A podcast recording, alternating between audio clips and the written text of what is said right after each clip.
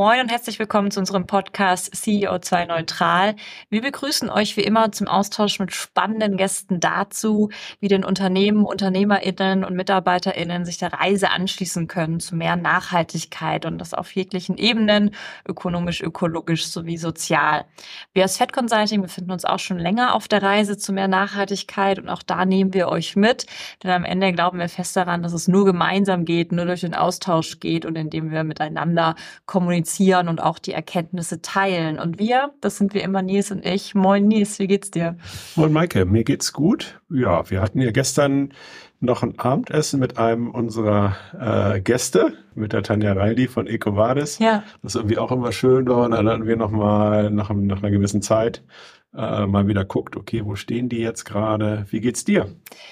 Ja, mir geht's gut. Der Herbst klopft jetzt doch an. Ähm, das heißt, es ist in Hamburg, es regnet jetzt wieder ein bisschen mehr und so. Und mal gucken, wie, wie, wie, wie viel sich noch die Sonne blicken lässt. Das ist immer so die Zeit. Ich versuche mich da mal schon so mental darauf vorzubereiten, äh, weil es doch immer harte Wochen sind. Aber ansonsten äh, fühle ich mich sehr gut und ich freue mich vor allem äh, auf den Austausch. Wen haben wir denn heute hier, Nils? Ja, wir haben Michaela Schenk zu Gast. Michaela, du bist über Umwege zu deiner jetzigen Firma gekommen. Äh, eigentlich gab es in deiner Familie mehrere Textilfachgeschäfte, die du übernehmen solltest, doch anstattdessen hast du Karriere im Verlagswesen gemacht. 2007 hat es dich dann aber doch ins Unternehmertum äh, gebracht und du hast das Traditionsunternehmen Mava, also ein Kleiderbügelhersteller, aus der Insolvenz geführt.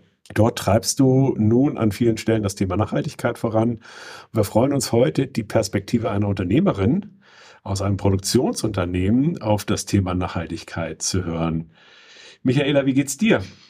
Ja, danke. Ich freue mich total, dass ich heute hier bin und was dazu sagen darf, weil das ist ja schon ein Thema, was uns alle sehr berührt und auch aktuell umtreibt.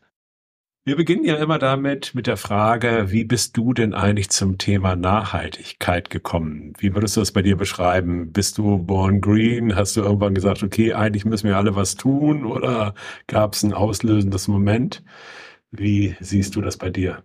Also ich bin schon immer eigentlich sehr nachhaltig gewesen. Ich bin auch so aufgewachsen von zu Hause, dass man nichts wegwirft zum Beispiel. Also dass man auch kein Brot wegwirft. Ich glaube, das prägt einen schon sehr. Das heißt, ich habe schon von Kindesbeinen so ein Bewusstsein mitbekommen. Aber für mich war so im Unternehmen ein ganz großer Durchbruch mein Sohn. Der studierte BWL im Grundstudium und hatte hier ein Praktikum gemacht in der MAVA und erzählte mir von der Agenda 2030. Und das fand ich so spannend, dass ich mit ihm darüber gesprochen habe und ich hatte plötzlich den Eindruck, ich habe eine Systematik gefunden. Und das ist ja für Unternehmen sehr wichtig. Und da begann eigentlich alles, das war so 2010, 2011, denke ich, dass wir hier ein großes Projekt angelegt haben im Unternehmen und haben in Anlehnung an die Agenda 2030 angefangen, hier unsere Prozesse zu strukturieren. Cool. Du, du bist da schon direkt eingestiegen, irgendwie Prozesse, äh, Systemik gefunden und so. Wir reden immer ganz viel über irgendwie Wesentlichkeit und auch die Hebel, die man so hat im Unternehmen. Wenn wir jetzt mal bei euch reinschauen, was würdest du denn sagen, was sind die großen Hebel für euch als auch produzierendes Unternehmen? Ja, wir haben ja schon eine ganze Menge Ansätze und wir haben hier eigentlich so zwei große Felder identifiziert. Das eine ist, wie produzieren wir? Und wir sind die gesamte Prozesskette durchgegangen und da gibt es ja enorm viele Ansatzpunkte. Und das ist nicht nur die Energie, über die wir aktuell alle diskutieren, sondern es geht eben auch darum, zum Beispiel, was setzt man für ein Mittel ein in der Klimaanlage? Also es sind so viele kleine Dinge. Welche Chemikalien setze ich ein? Brauche ich die wirklich? Kann ich die ändern? Und für uns ist in der Produktion natürlich ein Riesenthema, wie gehe ich mit Abfall um, mit Ausschuss. Und da haben wir angesetzt und haben es geschafft, dass wir wirklich alles, was wir heute an Ausschuss in der Produktion haben, können wir komplett recyceln.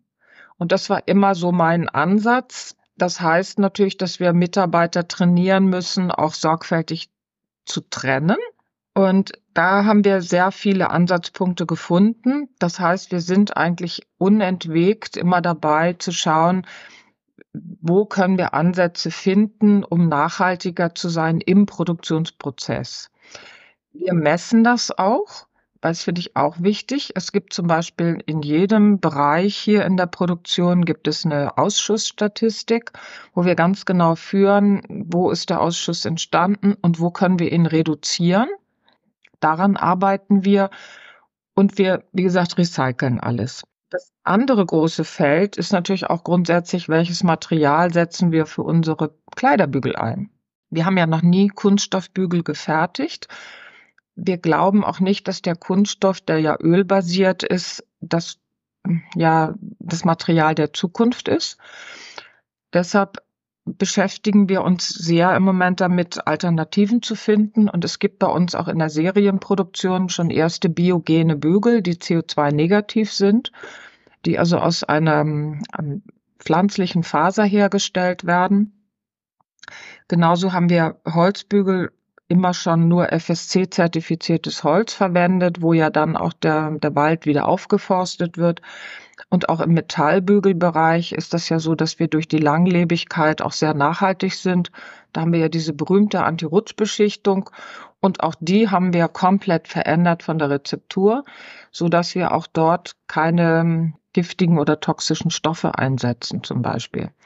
Also es gibt so vielfältige Ansätze und ich glaube, wichtig ist eben, dass man als Unternehmen eine Systematik findet, wie man das betreiben möchte. Ansonsten, glaube ich, geht man in den Wald. Absolut, weil die Komplexität ist ja enorm hoch. Also allein was du aufgezählt hast, sozusagen, das betrifft ja so unterschiedliche Bereiche auch. Wir Berater würden jetzt immer sagen, das ist ja auch ein Change-Prozess, den man da ja wirklich durchläuft als Unternehmen.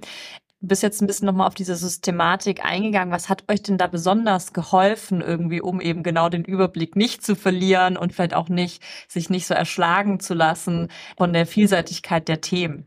Also wir haben zwei Dinge gemacht. Das eine ist, ich habe eine sogenannte Nachhaltigkeitsmanagerin eingestellt, was wir natürlich als kleines Unternehmen nicht als Vollzeitstelle machen können. Also die macht auch Qualitätssicherung, weil das total gut sich ergänzt. Und dort ist es so, dass wir eben an Anlehnung an die Agenda 2030 unsere gesamten Bausteine, die dort vorgegeben werden, haben wir alle durchleuchtet, die für uns relevant sind. Ich meine, die Kinderarbeit machen wir nicht, klar. Wir sind ja in Deutschland. Aber es gibt ganz viele Bausteine, die wir beleuchtet haben und wir haben die systematisiert und es gibt dazu auch eine äh, Präsentation, wo wir ganz genau definieren, und auch immer wieder überprüfen, was sind da unsere Ziele, was sind die nächsten Schritte. Und ich glaube, das ist sehr hilfreich. Das heißt, es gibt hier intern natürlich regelmäßig auch Meetings dazu. Und ich hatte so ein bisschen zuerst auch Schwierigkeiten, die, die Mitarbeiter mitzunehmen, weil es sehr wenig Bewusstsein gab an einigen Stellen. Und wir haben ein sogenanntes Team Grün gegründet, so haben wir das genannt. Und dieses Team Grün habe ich gefragt in jedem Bereich der Produktion, ob sich Mitarbeiter Lust haben, da zu beteiligen. Das heißt, wir haben das auf freiwilligen Basis gemacht. Und es gibt jetzt aus jedem Produktionsbereich ein bis zwei Mitarbeiter, die in dem Team sind. Und die haben eben die Aufgabe, darüber nachzudenken, was kann man in Richtung Nachhaltigkeit noch machen. Weil ich immer finde, die Mitarbeiter, die so nah dran sind, ist ja viel besser zu befragen.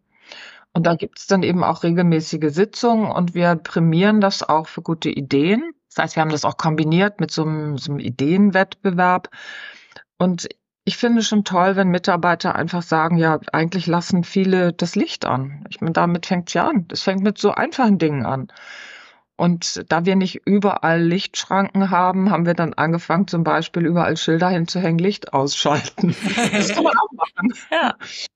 So, und das, das hilft ja auf jeden Fall. Aber wir haben natürlich auch Projekte gehabt, wo wir alles jetzt auf LED umgestellt haben. Klar, das ist ja so das, was man natürlich klassischerweise tut. Und wir finden immer, dass jede Idee eigentlich wert ist, geprüft zu werden. Und wir haben da so ein bisschen eine Dynamik reinbekommen, dass sie sich auch betroffen fühlen, die Mitarbeiter, und dadurch mehr Achtsamkeit haben wir, denke ich, schon erreicht. Ja, zumal die, die Menschen legen das Thema ja auch nicht ab.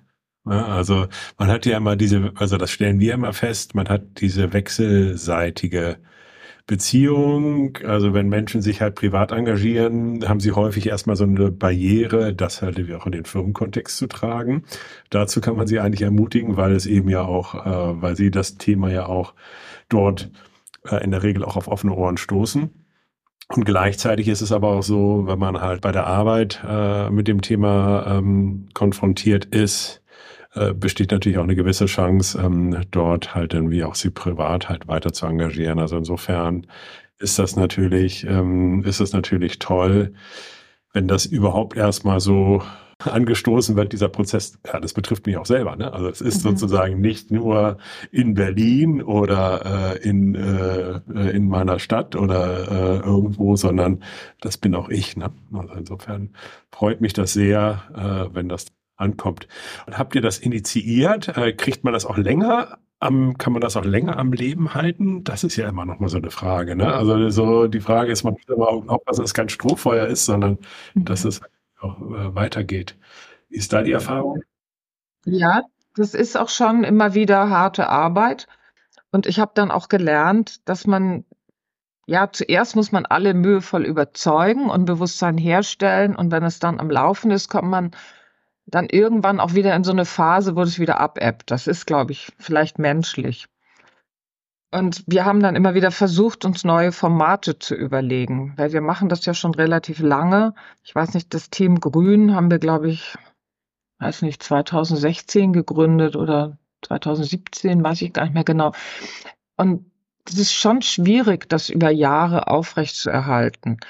Und es ist natürlich auch so, dass man dann, wenn man regelmäßig in Abständen so, so wir treffen uns jetzt immer quartalsweise, Meetings hat, dann ist natürlich auch häufig so, dass die Mitarbeiter sozusagen ihr Pulver verschossen haben von Ideen, ne? weil man, wir haben natürlich so die ganzen naheliegenden Dinge alle umgesetzt und dann wird es irgendwann richtig schwierig. Und wir haben uns ja als Ziel gesetzt, dass wir 2030 CO2-neutral produzieren wollen. Und ich habe auch gelernt, dass die ersten Einsparungen sind am leichtesten und die, die letzten, sagen wir 20, 30 Prozent sind am schwierigsten. Ne? Es ist leider so. Aber ich glaube, da ist dann gefragt, dass wir irgendwie neue Formate finden. Und ich bin im Moment am Überlegen, wie ich das weiterführe, um auch den Mitarbeitern wieder neue Ideen zu geben. Und wir denken aktuell so ein bisschen in die Richtung, ob man sich auch mit anderen Unternehmen mal austauschen kann, zum Beispiel, was die denn so machen. Da haben wir auch schon mal Ansätze gehabt wo wir auch mit anderen Nachhaltigkeitsmanagern gesprochen haben, weil die findet man ja doch zum Glück wieder häufiger. Aber es ist nicht einfach, das stimmt schon. Hm. Wenn wir einmal kurz den Blick äh, Richtung Kunde und Markt sozusagen werfen. Ich kenne mich jetzt nicht super gut aus äh, am Kleiderbügelherstellermarkt, aber ich würde jetzt mal davon ausgehen, dass da Preis wahrscheinlich doch eine hohe Rolle spielt irgendwie. Ähm, wie ist das denn? Also zum einen könnt ihr konkurrenzfähig sozusagen auch produzieren, was dann ähm, den Preis am Ende angeht. Und die zweite Frage, die sich anschließt, wird das irgendwie von Kunden auch dediziert mehr nachgefragt, also dass hier eben auch darauf geachtet wird, dass der Kleiderbügel auch nachhaltig produziert ist. Was, was kommt da so bei euch an irgendwie? Ja, ich finde das eine ganz spannende Frage, weil wir als Markenprodukt haben natürlich auch die Diskussion, welche Rolle spielt Nachhaltigkeit in unserer Positionierung. Und wir haben es integriert, weil wir wirklich daran auch glauben. Ich persönlich denke aber, das kann nicht das einzige Merkmal einer Positionierung sein, sondern das ist heute eher ich sag mal, so umfänglich gefordert, zumindest in Europa vom Markt, dass man sich allein über Nachhaltigkeit nicht mehr positionieren kann. Das heißt, wir sind schon als Marke natürlich auch positioniert über Qualität, über Innovationskraft, auch über Tradition, was unser Know-how ausmacht. Und wir haben aber als schon eine Säule auch Nachhaltigkeit in unserer Positionierung. Im internationalen Geschäft ist es so, wir, wir verkaufen in aktuellen 87 Länder. Damit ist es natürlich sehr vielfältig. Wir verkaufen in diesem internationalen Geschäft schon hauptsächlich über Made in Germany. Und dort assoziiert natürlich unser Kunde im internationalen Geschäft einmal unser technisches Know-how, wir sind ja berühmt in der Welt für unser Ingenieurswissen, für unsere Qualität, für unsere Zuverlässigkeit. Das sind alles Dinge, die da eine große Rolle spielen. Und letztlich ist es so, dass in den Ländern die Nachhaltigkeit unterschiedlich bewertet wird. Es gibt Länder auch außerhalb Europas, zum Beispiel auch USA, wo wir merken, die werden immer nachhaltiger. Aber wir verkaufen natürlich auch in Länder, wo ich Kunden habe, die, die sagen, also wir finden das schön, dass ihr nachhaltig seid, aber wir möchten dafür bitte nichts bezahlen. Also dass solche Aussagen kommen auch. Und das hängt natürlich sehr davon ab, wie weit entwickelt das Land auch ist. Und wenn ich mir Asien anschaue, dann ist es schon so, dass ich merke, das Thema nimmt zu, aber hat lange noch nicht diese Bedeutung wie in Europa. Die diskutieren auch anders darüber. Und wir liefern ja nach China, wo eigentlich ja unsere Kopie herkommt. Da merke ich schon auch, dass es mehr Nachhaltigkeitsdiskussionen gibt, aber da kann ich mich kaum mit einem Kleiderbügel am Markt über Nachhaltigkeit positionieren, weil da einfach das Bewusstsein der Bevölkerung noch nicht so da ist. So, und so ist es eben sehr heterogen, aber ich habe schon den Eindruck, dass da weltweit was in Gang kommt. Und das ist eigentlich die positive Nachricht. Und so ein Kleiderbügel ist natürlich schon ein Produkt, wo man nicht bereit ist, sehr viel Geld auszugeben. Das heißt, es gibt da schon für uns so eine gefühlte Preisgrenze. Das heißt, aktuell ist es nicht so einfach in Deutschland zu fertigen, weil wir haben natürlich eine Kostenexplosion die wir nicht leicht abbilden können, wo wir auch durchaus kämpfen. Auch mit den Energiekosten kämpfen wir, obwohl wir nicht zu den energieintensiven Unternehmen gehören. Aber der Kleiderbügel ist natürlich nicht so margenträchtig wie manch anderes Produkt. Und es ist schon nicht so leicht, dann in Deutschland zu fertigen.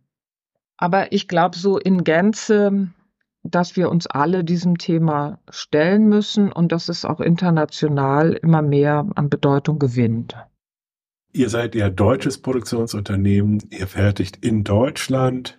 Da seid ihr natürlich auch von den deutschen Rahmenbedingungen abhängig. Ja gut, du hast es ja eben angesprochen, ein paar Themen äh, machen es ja gerade schwieriger, Energiekosten, sicherlich auch das Thema Inflation. Was wünschst du dir denn von der Politik damit ihr eure Nachhaltigkeitsbemühungen weiter vorantreiben könnt? Also grundsätzlich ist man ja als Unternehmen, wünscht man sich immer Gestaltungsspielräume, denn deshalb sind wir alle Unternehmer. Und das macht auch unsere Leidenschaft aus. Weil man hat ja schon ein sehr, sehr hohes Risiko als Unternehmer, was man eingeht heute, was ja größer ist denn je. Aber ich glaube, dass alle Unternehmer das so denken, dass sie sagen, sie wollen einfach diese Gestaltungsspielräume. Und aktuell empfinde ich, dass die deutsche Politik sehr restriktiv. Und ich wünsche mir auch mehr Forschungsgelder. Und ich denke, dass diese Forschungsgelder technologieoffener sein sollten. Weil aktuell liegt ja die Politik fest, wo Forschung betrieben werden soll und wo nicht. Und das finde ich nicht immer klug, weil es bremst auch eine Menge aus. Und ich bin einfach felsenfest davon überzeugt, dass Deutschland so viel Know-how hat und eigentlich auch so viel Innovationskraft, die man heben kann. Aber sie kann man nicht heben, indem man zu viel reglementiert. Und ich glaube schon, dass die Politik die Aufgabe hat, diese Nachhaltigkeitsbemühungen zu unterstützen. Aber aktuell ist es halt leider so, dass man sehr viel Bestrafungen erfährt. Das heißt, man wird über CO2-Steuern bestraft und ich würde mir da deutlich mehr Anreizsysteme wünschen. Das heißt, dass man belohnt wird, wenn man dort etwas tut. Das ist viel motivierender für Unternehmer. Und da komme ich wieder auf diese Gestaltungsspielräume zurück. Ich glaube, dass man Unternehmern Gestaltungsspielräume geben muss und sie motivieren sollte, auch Dinge weiterzuentwickeln und weiter zu treiben. Das muss der Grundgedanke sein und nicht der Grundgedanke zu sagen, wie kann ich sie denn bestrafen, wenn sie was nicht tun. Zum Beispiel haben wir in 2009 habe ich eine riesige Investition gemacht in meine Galvanik und wir haben ein komplettes Kreislaufsystem für die Wassernutzung in der Galvanik eingeführt. Das heißt, ich habe eine Wasserersparnis erreicht von über 80 Prozent. Die Investition war sehr hoch. Ich habe keine besondere Förderung bekommen. Mich hat auch niemand dafür belohnt, dass ich das getätigt habe. Aber Wasser ist doch gerade so ein Gut, wo ich sage, das ist so zentral. Und ich glaube, mehr darüber nachzudenken. Wie kann man die Unternehmen motivieren und Anreizsysteme schaffen, wenn sie dann positiv in die Nachhaltigkeit investieren? Das würde ich mir vor allen Dingen wünschen. Und eben mehr Forschung. Ich finde, dass wir viel zu wenig Forschungsgelder investieren habe ich so unterschiedliche Blickwinkel drauf. Ich bin nun selber auch Unternehmer und ich denke halt so manchmal, naja, wir haben natürlich auch ein Geschwindigkeitsthema. Also das eine ist ja, dass halt die, die, die Menschen, die halt innovativ vorwärts gehen, äh, da denke ich schon, ja, sicherlich über Anreizsysteme, Belohnung und so weiter, äh, dort halt irgendwie Dinge zu tun. Die Frage ist, wie gehe ich denn jetzt um hinterher mit dem Thema, dass ja am Ende alle ja was tun müssen. Ja? Und das ist, glaube ich, ähm, das ist ja immer der Spagat, den wir gehen. Ich sag mal so, bei CO2 sind wir jetzt ja irgendwo äh, da gelandet, äh, dass es ja auch Common Understanding ist. Ich glaube, im Bereich Wasser und Biodiversität ist das halt noch nicht so angekommen, auch bei Waste. Also so, äh, da kann man vielleicht, auch vielleicht auch irgendwie eine Kombi fahren, denke ich manchmal so, wo man sagt, okay, bei diesen neuen Themen eher über äh, sozusagen über Anreizsysteme und Innovationen zu machen, aber irgendwann muss ich auch den Sack zumachen denke ich, dass, dass ja auch die anderen auch was tun müssen, so dass man ja auch den Wettbewerbsvorteil irgendwann davon hat. Also insofern glaube ich, das ist das äh, äh, gar nicht so einfach auszubalancieren. Ja, das stimmt schon. Es ist natürlich im internationalen Wettbewerb nicht so einfach, weil wir stellen uns im Moment stimmt, ja. durchaus schwierig auf. Weil wir haben eine Kostensituation, die ist ja dramatisch verändert. Und wir sind, wenn wir in Deutschland produzieren, nicht mehr so wettbewerbsfähig im internationalen Vergleich. Ich meine, nicht umsonst diskutieren wir, dass so viele Unternehmen abwandern. Aber man darf eben nicht vergessen, der Mittelstand kann nicht einfach abwandern. Als Konzern kann ich das leicht tun. Aber der Mittelstand ist ja gebunden an ihr Personal. Das darf man nicht unterschätzen. Wir sind alle mega froh, wenn wir gute Mitarbeiter haben. Und geben wir doch nicht her. Und ich kann nicht einfach nach äh, Portugal gehen, weil da finde ich die nicht. Wir haben ja auch so viel Spezial-Know-how in vielen der Unternehmen. Und ich denke auch, dass wir hängen zum Teil ja auch an, in der Produktion zum Beispiel hänge ich auch ein Stück weit an dem Grundstück und an dem Gebäude, wo ich natürlich eine Menge investiert habe. Also das ist nicht so leicht abzuwandern als Mittelständler die Frage ist ja auch, wir wollen das ja eigentlich auch gar nicht. Wir identifizieren uns ja auch mit dem Standort, mit den Mitarbeitern. Ich meine, hier am Standort sind wir schon eines der, der größeren Unternehmen und ich habe auch eine Verbindung zu meinen Mitarbeitern.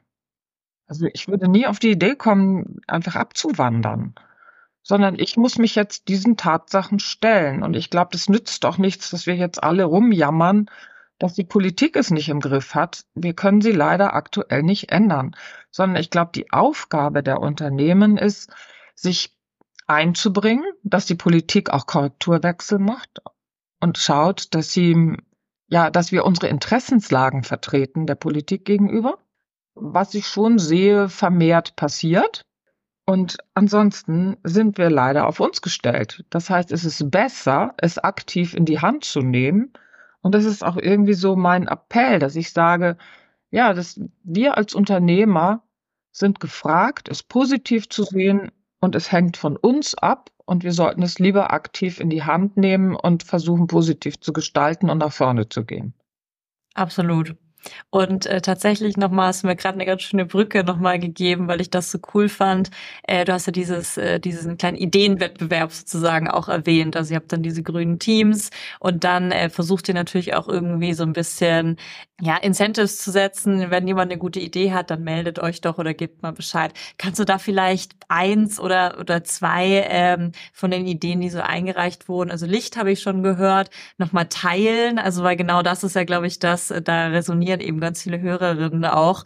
Was kann ich denn so machen und was für Ideen kommen denn so aus der Belegschaft, wo man vielleicht auch selber überrascht war oder ihr vielleicht dann überrascht wart? Ach Mensch, hatte ich so gar nicht auf dem Schirm, weil man ja eben nicht so nah dran ist. Also es kam zum Beispiel einfache Ideen, wie dass wir nochmal, wir müssen ja den, den Abfall wirklich sehr sorgfältig trennen. Und äh, da kam eine Idee, dass wir nochmal unsere Kennzeichnungen ändern. Das ist was ganz Einfaches, Simples, aber seit wir da auch nochmal farblich Unterscheidungen gemacht haben und unsere Kennzeichnung klarer haben, habe ich schon festgestellt, dass ich weniger den Effekt habe, dass sie dann doch mal in den Metallabfall äh, Putzlappen schmeißen. Sowas hatten wir. Es ist bedauerlich, aber es hatten wir. Also solche einfachen Dinge, aber es kommen auch Vorschläge, die sehr komplex technologisch sind. Also auch zum Beispiel hat ein Mitarbeiter, was ich sensationell fand, ein Forschungsprojekt gefunden, wo wir Forschungsgelder bekommen könnten für eine Investition größerer Art in der Galvanik. Also die haben sich auch mit diesen Dingen beschäftigt.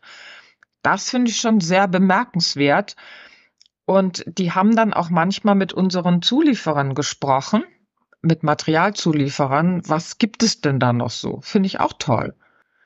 Also die sind da schon auch in einigen Fällen so richtig aktiv geworden und haben auch außerhalb des Unternehmens einfach mal andere Unternehmen befragt und kamen dann mit Ideen. Und so ist auch diese Idee entstanden über das Forschungsprojekt, was wir nächstes Jahr machen wollen. Also ich glaube, sowas ist sehr vielfältig. Das hängt natürlich auch davon ab, was für eine Aufgabe hat der Mitarbeiter, was für eine Rolle. So, oder wir haben auch zum Beispiel viele Kunden, die möchten gerne in Folie eingeschweißt, die Bügel, weil sie natürlich geschützter sind und dann in den Karton. Aber die Mitarbeiter haben natürlich gesagt, ja, die Berge Folie sind ja irgendwie auch nicht ökologisch. Und deshalb haben wir uns dann nochmal damit beschäftigt, wo kriegen wir ähm, Recyclingfolie her? Und wir haben jetzt alles umgestellt auf Recyclingfolie. Und das kam eben auch von Mitarbeitern, die dann nochmal initiativ geworden sind. Ja, toll. Das sind tolle Beispiele. Also da merkt man, wenn dann das verstanden ist, dass man eben dann auch wirksam werden kann als Mitarbeitender, wie cool das halt ist, dass man da so einen Beitrag leisten kann, ne? Ja, und vor allen Dingen sind das ja alles Themen, die man top-down äh, gar nicht findet. Ne? Oder wo man halt irgendwie auch eine wahrscheinlich relativ äh, geringe Wahrscheinlichkeit hat, diese Themen wirklich äh, aus dem vom Nachhaltigkeitsverantwortlichen oder Nachhaltigkeitsverantwortlichen äh, zu initiieren. Also das, das muss ja bottom-up auch kommen. Ja, denke ich auch. Weil, also mir wären jetzt die Schilder überhaupt nicht aufgefallen für die Mülltrennung. Oder die Farben der Behälter. Also das sind so Sachen, wo ich sage, es war irgendwie klar, wo ich was reinschmeiße. ja, so ist das. Ja, ähm, wir geben unserem Gast ja am Ende nochmal die Möglichkeit, ähm, einen Appell loszuwerden. Was möchtest du denn noch sagen oder nochmal unterstreichen? Was möchtest du den Hörern und Hörerinnen nochmal mitgeben? Also mein Gefühl ist im Moment, es gibt viele Unternehmer, die frustriert sind. Das verstehe ich auch. Ich habe auch manchmal solche Phasen. Aber ich glaube, es ist an der Zeit, dass wir uns selber daraus ziehen. Und es macht ja keinen Sinn, weiter frustriert zu sein. Das heißt, es ist die Frage, wie kann man jetzt das Blatt wenden? Und wir sind in einer Transformationsphase in dieser Gesellschaft. Das ist so. Darüber muss man sich einfach klar sein. Und es gilt halt, alte Dinge loszulassen und neue Wege zu finden. Das, glaube ich, ist die Aufgabe. Und das ist die Aufgabe der Unternehmer. Das heißt, wir sind gefragt, auch da einen Beitrag zu leisten, das Ruder rumzureißen. Was das letztlich für jeden bedeutet, muss er ja selber definieren. Aber ich glaube, es ist so eine Zeit, wo wir uns auf den Weg machen müssen. Und das ist so, so mein Ding, dass ich sage, ja, es wäre einfach schön, wenn wir das mit Freude tun könnten und auch da mit so einer positiven Energie weil es zieht uns alle nur runter, wenn wir frustriert sind. Und wir haben da auch als Unternehmer ja eine gewisse Vorbildfunktion, zumindest für unsere Mitarbeiter. Toller Appell, ähm, tolle Folge. Ich fand es total spannend, mal ein bisschen einzutauchen. Äh, total großartig, was da schon passiert ist. Äh, ich werde auf jeden Fall Marva jetzt noch mal ein bisschen enger äh, noch mal äh, übertracken, was da so passiert. Das ist ja total interessant. Danke, dass du dir die Zeit genommen hast, Michaela, und ähm, gerne wieder, würde ich sagen. Vielen Dank auch von meiner Seite. Ja, sehr gerne. Mir hat das sehr viel Spaß gemacht und ich finde es schön, wenn wir uns austauschen weiterhin. Unbedingt. Gerne. Lass uns das gerne machen. Vielen Dank.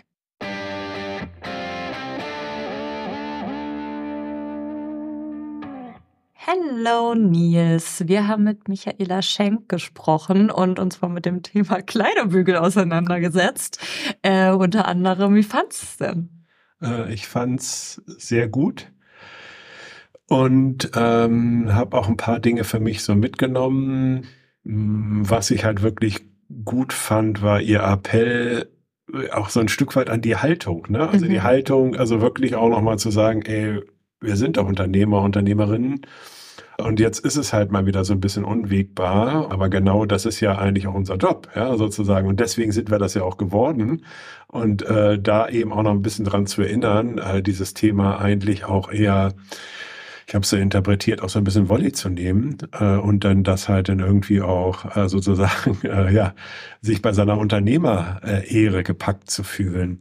Und das fand ich halt auf alle Fälle sehr gut. Und den zweiten Aspekt, äh, den ich halt sehr gut fand, war eben dieses internationale, also ich meine jetzt wirklich in 87 Länder zu verkaufen, unter anderem, äh, also neben, neben Asien, ja auch ein Spezialmarkt tatsächlich China, mhm. äh, wo man halt irgendwie eigentlich denkt, okay, ist ja genau andersrum.